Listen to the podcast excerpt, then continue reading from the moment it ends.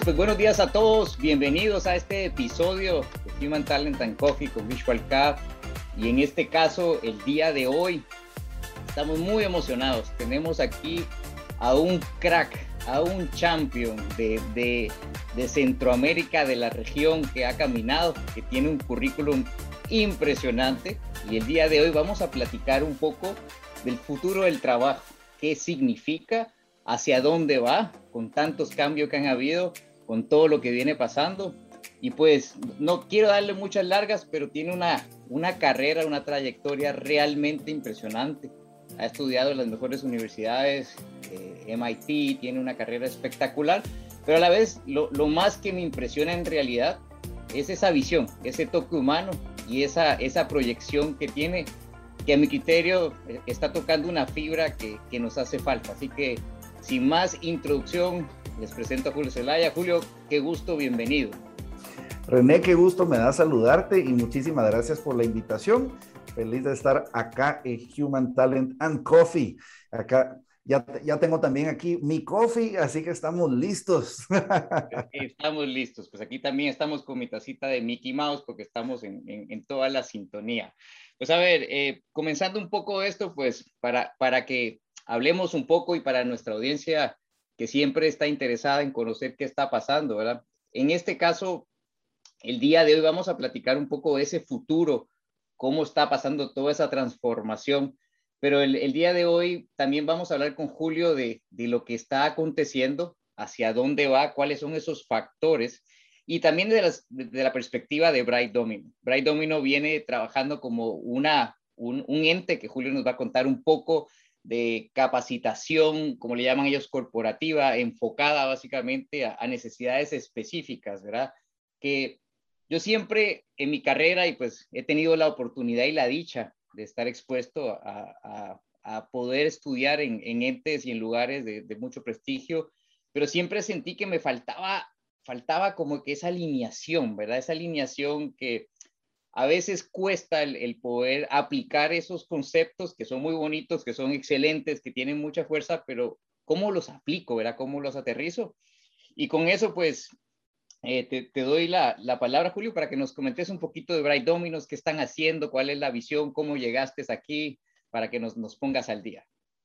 Pues, en principio, Bright Domino surge como una pasión personal. Siempre a mí me, me, encanta la educación, de, tengo la combinación de una madre académica que siempre me enseñó todo lo relativo a la universidad y un papá que no terminó la universidad, pero me enseñó todo lo que sé de negocios. Y esas dos inquietudes eh, siempre estuvieron conmigo, siempre decía yo quisiera eh, formar algo que tenga un impacto en la educación y en el desarrollo de las personas. Y concuerdo contigo, una de las cosas que encontré al estudiar en las mejores universidades del mundo, que tuve la bendición de poder pasar por allí, es darme cuenta que en muchos casos había mucha teoría, poca práctica, o profesores que eran académicos, mas no eran empresarios, o empresarios que no tenían una base teórica. Y decía, ¿cómo podemos tener lo mejor de los dos mundos? Una sólida base teórica y una práctica que viene de la experiencia. Entonces, Bright Domino surge como una universidad corporativa en alianza con diversas organizaciones. Es formada por empresarios, para empresarios, pero también por académicos, para empresarios. Y ahí sí hago la distinción porque no es simplemente una academia por el hecho de ser academia. Y estamos muy entusiasmados que el año entrante empezamos dos programas de negocios, de business management, un bachelor y un master. Y tenemos alianzas con Silicon Valley, con Wobi, donde podemos tener el mejor faculty del mundo, visitas a las grandes empresas tecnológicas del mundo. Y esto es lo que nos apasiona, sentir que podemos llevar herramientas prácticas a toda Latinoamérica y que podemos ayudar a que las personas sean mejores cada día.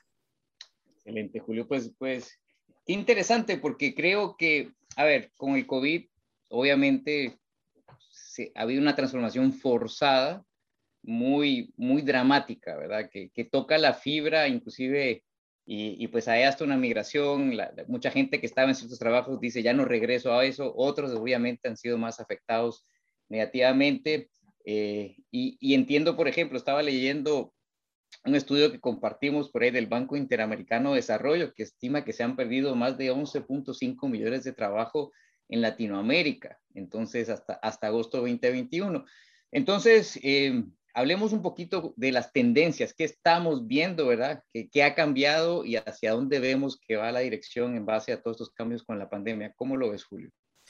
En principio te diría, René, que el COVID-19 no reescribió la historia, sino que creo que la aceleró. Uh -huh, uh -huh. Si nosotros vemos las grandes tendencias que trajo la pandemia, no hay nada nuevo que lo que ya teníamos en nuestros diversos forecasts de negocios. Claro. Vemos automatización, vemos robotización, vemos modelos de trabajo híbridos, vemos incluso un tema de burnout que ya venían ya sí. venía la robotización, la automatización, todo el tema de modelos de trabajo de distancia.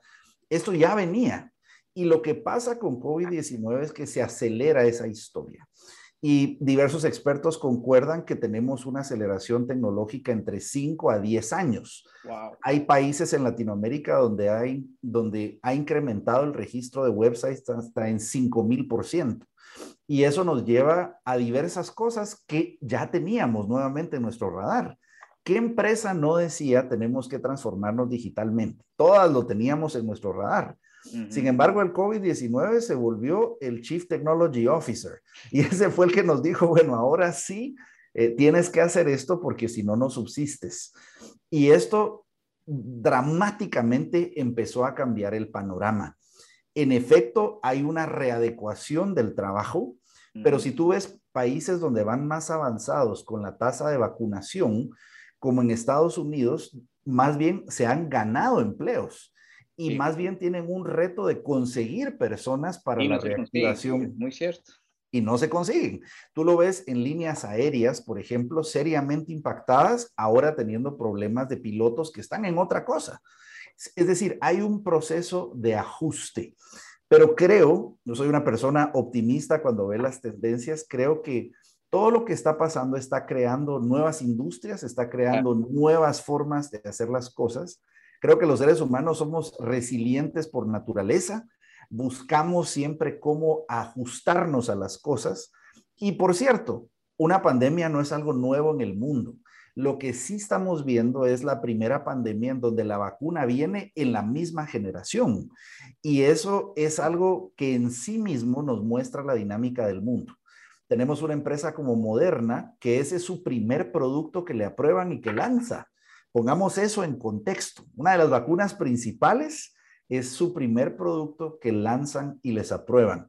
Si vemos la vacuna de Pfizer, por ejemplo, eh, de acuerdo a su forecast para este año, se va a volver el producto farmacéutico más vendido y más rentable de la historia de la humanidad.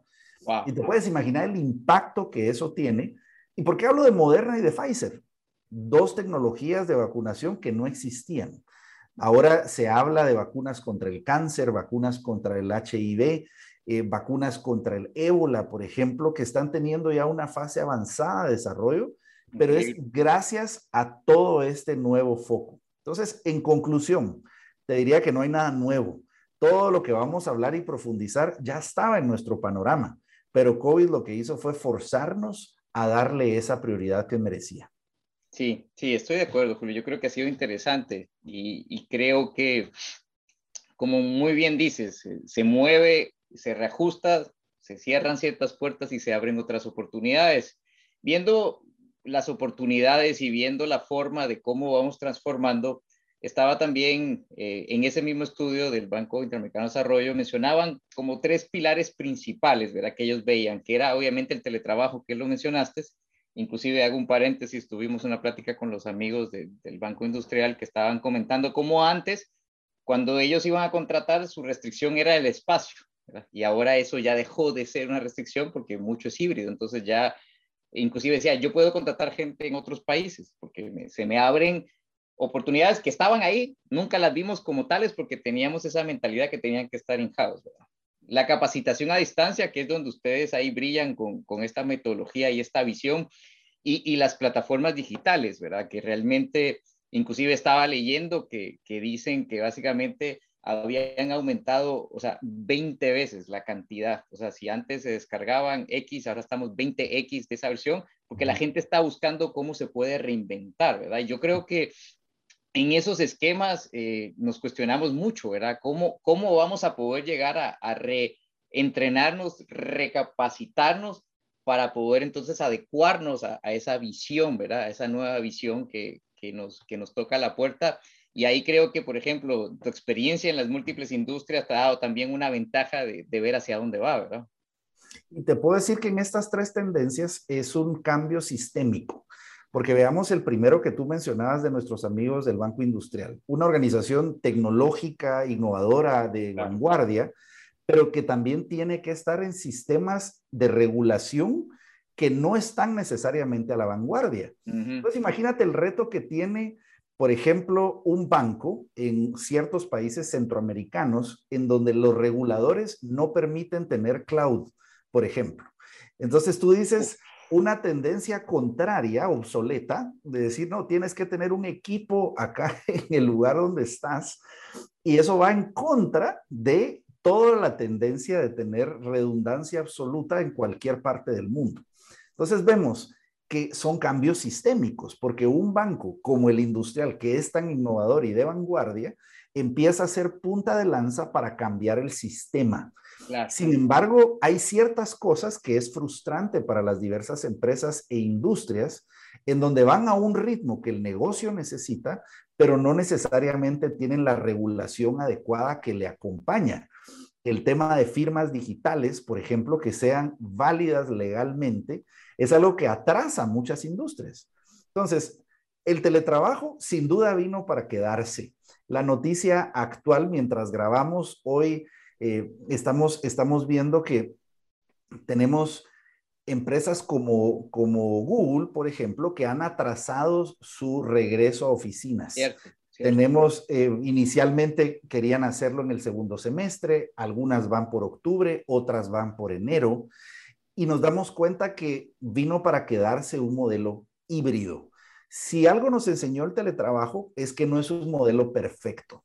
Hay algunas posiciones que en definitiva que son de alto contacto con las personas que no pueden tener una sustitución inmediata. Ciertas posiciones, como por ejemplo, eh, ser un mecánico reparador de un vehículo, esa no es susceptible a trabajar desde casa. Tiene que tener un trabajo in situ, in situ que funcione. Sin embargo, las empresas están transformando hasta sus oficinas a tener campus de cultura, por ejemplo. Y dicen, ya no necesitamos tener la oficina tradicional, pero sí necesitamos centros colaborativos donde las personas lleguen, conversemos, podamos hacer estrategia, construyamos equipos.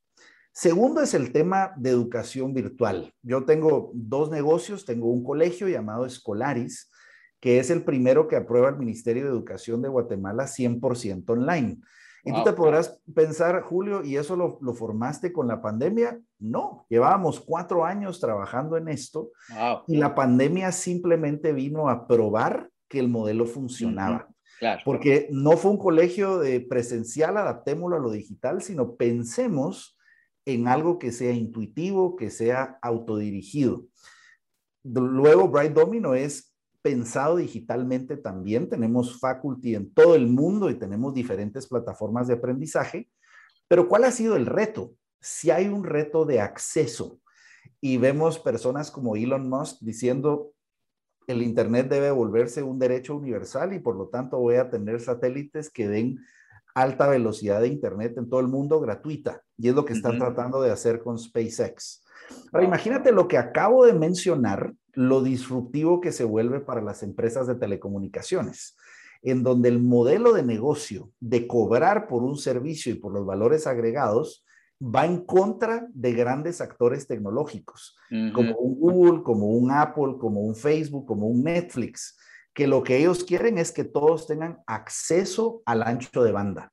Cuando te hablaba de la educación, veo que es la panacea que todos podamos tener acceso a los mejores profesores en tiempo real, pero ¿qué pasa si no tienes acceso a Internet?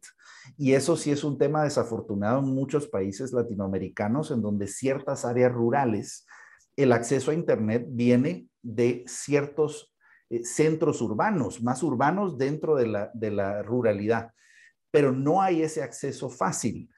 Y eso representa un reto importante. Claro. ¿Por qué hablo de un reto importante? Porque se supone que la tecnología es algo que democratiza muchas cosas y presenta oportunidades.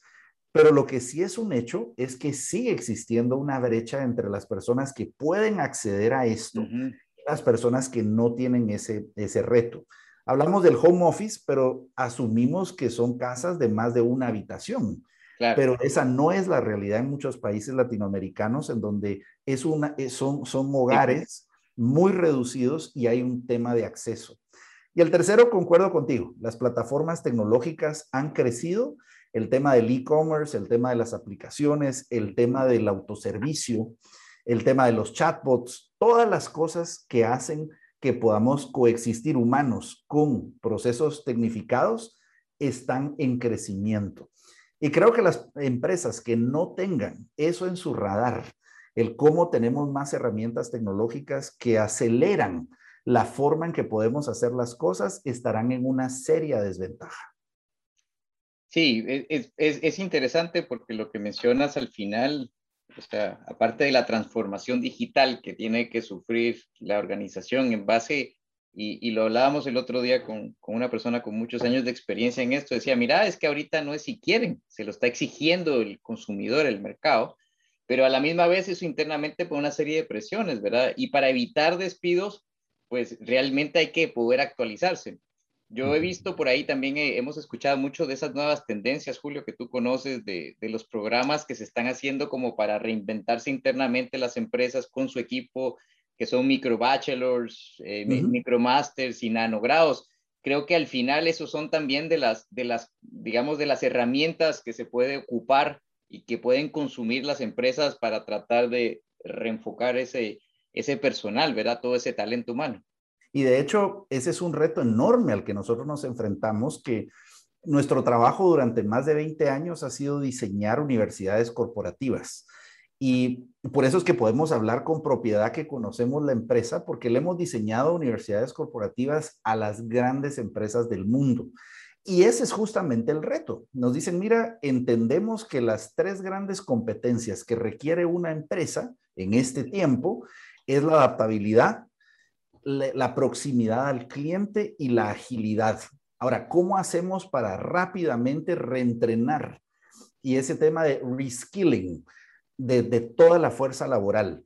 No tienen necesariamente esa confianza que la universidad tradicional pueda hacerlo. La universidad tradicional es muy lenta, es burocrática y además está enfocada en la academia obsoleta. Pero la empresa necesita avanzar al ritmo de sus mercados y de sus clientes. Lo que es interesante es que cambia el modelo en donde sus mismos eh, profesores se vuelven los gerentes, los gerentes de la empresa empiezan a dar esa clase y lo vemos. Hay estudios, por ejemplo, que te dicen que una, un Bachelor of Hamburgerology, que es un grado académico propio de la Universidad de McDonald's, es más valorado que un grado académico de una universidad de Ivy League, que son de las tradicionalmente más fuertes de Estados Unidos. Ahora, ¿por qué? Porque son enfocadas en competencias, en lo práctico.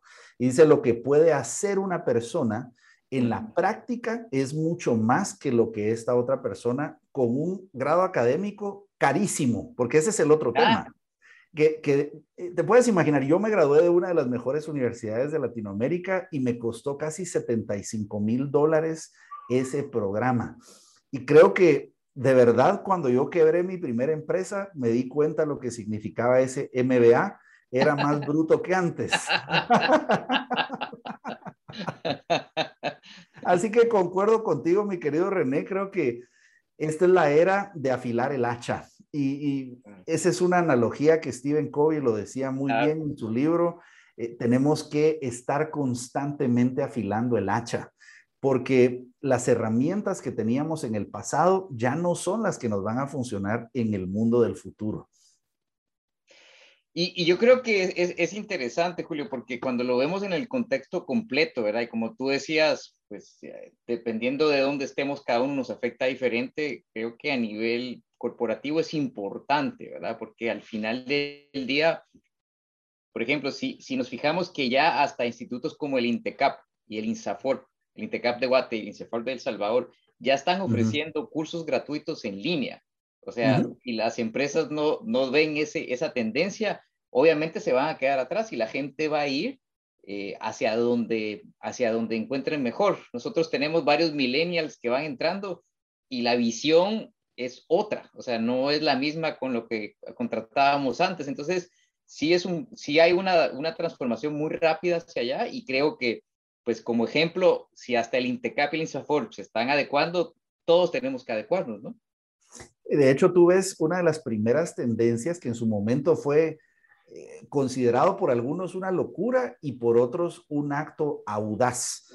Y se, se reúne Harvard y MIT y fondean una, una organización llamada edX. Si tú te recuerdas, hace varios años ellos ponen más de 100 millones de dólares para crear una, un programa donde accesibilizaran sus mejores cursos alrededor del mundo hasta la fecha, imagínate varios años después, no han, no han encontrado el modelo de negocios, pero tienen millones de, de, personas que están participando. Entonces, en algunos casos dicen es más valiosa la base de datos, pero ¿será que les vendemos cosas allí? ¿Será que lo hacemos como algo de recruiting para las empresas tener mejor acceso a talento? Pero eso podría violar la privacidad. O sea, hay muchos temas que inclusive Apple, que, que dice hace, hace, unas, hace unas horas que va a empezar a escanear las fotos de las personas para identificar fotos que pudieran ser de abuso sexual de niños. Y eso empieza a tener un tema complejo. Estamos en una era en donde ese es un tema, la educación está cambiando, la privacidad está cambiando, el acceso a esta tecnología que incluso puede leer rápidamente nuestros teléfonos, identificar patrones. Y me llamaba la atención la promesa de Apple. Decía, no, es tan certero que se equivoca uno en cada trillón de veces. Decía, bueno, ¿cómo calcularon eso? Pero, pero imagínate decir eso, se equivoca uno en cada trillón de veces. O sea, cero prácticamente. Sí, claro. Y nos damos cuenta que esa es una gran tendencia también para otra charla, pero una de las grandes tendencias es justamente no solo cambios en la educación, en la plataforma, en, el, en, temas de teletrabajo, sino en tema de nuestra privacidad. Ahora cada vez que hay más acceso a, que se pueda interpretar nuestra data, que se hace social listening, que hay mejores cámaras, diversas cosas. Ya nuestra vida ya no es tan privada como antes y ahora sí Incluso hay estudios que te dicen que personas que no han nacido ya tienen un digital footprint, que ya, ya los papás pusieron cosas de ellos en las redes sociales, ya pusieron una foto, y personas que no han nacido ya tienen una presencia digital. Y, excelente, Julio. Y a nivel de, digamos, de, nuestros, de nuestra audiencia, ¿verdad? La, gente que nos sigue y que, y que escucha esos podcasts, digamos, hay varios gerentes y, si ellos tienen esa pregunta, ¿va, Julio? ¿Qué hago? ¿Cómo entro? ¿Qué es lo primero que tengo que hacer? ¿Qué consejos tú les darías? ¿verdad? ¿Cómo tú dirías, mira, en tu posición yo recomiendo que hagas esto, esto y esto y que vayas viéndolo así? ¿Qué, qué consejo le tienes a la audiencia para que vayan tratando de, de, de transformarse y llegar hacia allá? Primero te diría que la transformación digital no es un evento, es un proceso. Eso implica que tenemos que tenerlo en todos los sistemas de nuestra organización.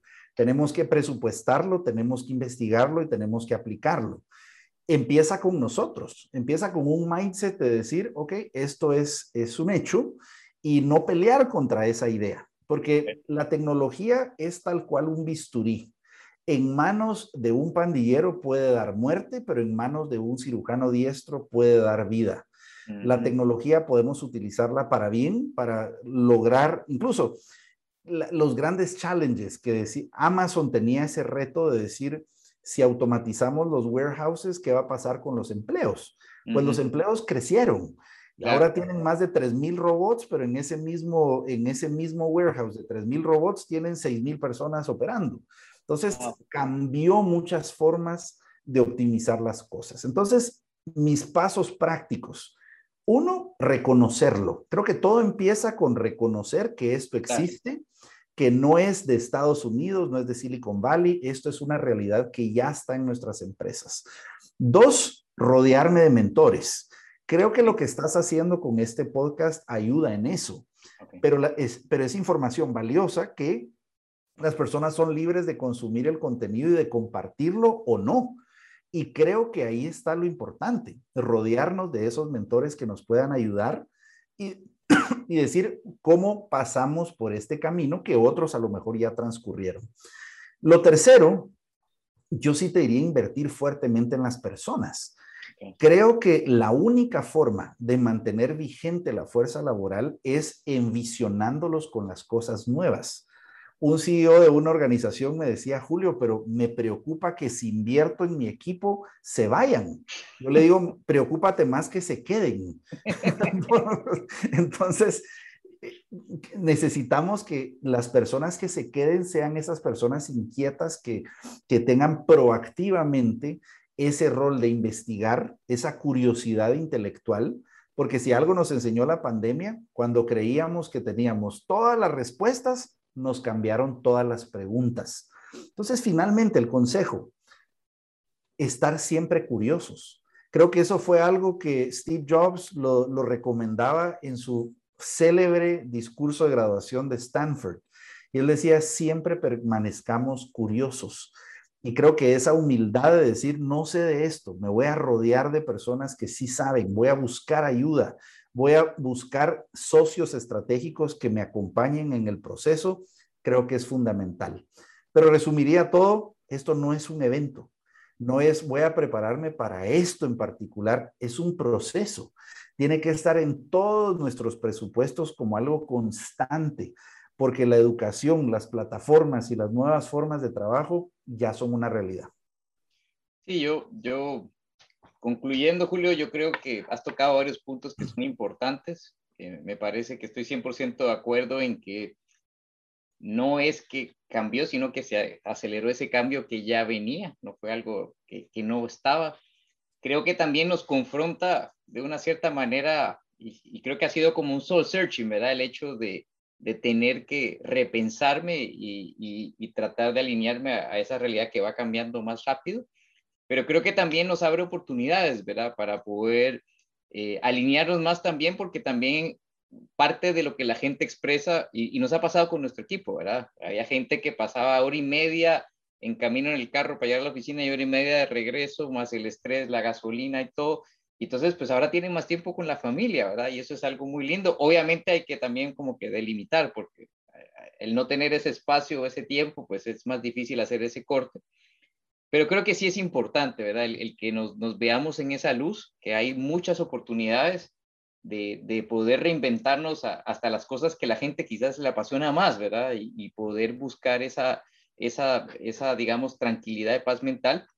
Y pues realmente eh, yo te felicito, Julio, a ti y a tu equipo por el trabajo eh, que hacen, esa visión que es importantísima, ¿verdad? Que creo que a veces en el día a día no estamos pensando cómo nos seguimos reeducando y eso hace que, busquemos esas mejores maneras, no solo teórica, académica, como esa, ¿verdad?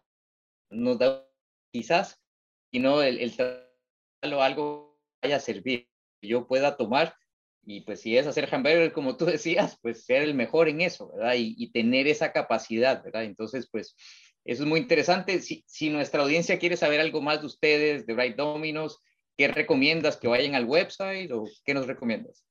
pueden encontrarnos en nuestro website, brightdomino.com y en todas nuestras redes sociales aparecemos como Bright Domino y te agradezco mucho. Creo que tú has tocado algo final. Hay que vivir eso que nos apasiona y creo que en la medida en que podemos dirigir a las personas de nuestros equipos, a nuestros hijos e hijas, a que encuentren eso que los hace felices, que los mueve, que los apasiona, creo que eso va a hacer que tengamos unas mejores empresas y una mejor humanidad. Así que yo feliz de estar aquí contigo, René, y qué bueno que nos llevemos buenas preguntas y ojalá algunas herramientas. Buenísimo, Julio. Pues, pues a todos nuestros oyentes y, a toda nuestra audiencia, les agradecemos que nos acompañen el día de hoy. Como siempre, pueden usar nuestras redes sociales, Twitter, LinkedIn, para preguntas, recomendaciones, dudas y si necesitan algo también vamos a estar publicando ahí el website de Bright Domino para que los puedan encontrar o nos hablan directamente y como siempre hacemos el gusto de comunicarlos con el equipo de Julio que tiene un staff a uno. Eh, de parte de Visual, pues gracias Julio por tu tiempo, gracias por lo que haces, por, por todos. Estamos realmente comprometidos en, en, tratar de añadir nuestro granito de arena en lo que se pueda, ¿verdad? Y, pues también tratar de seguir adelante con este esquema. Eh, agradecemos a toda nuestra audiencia, si es, si es de día cuando lo escuchan, buen día, si es de noche, buenas noches y que Dios los cuida a todos. Muchas gracias, Julio. Nos seguimos platicando. Un fuerte abrazo. Muchas gracias.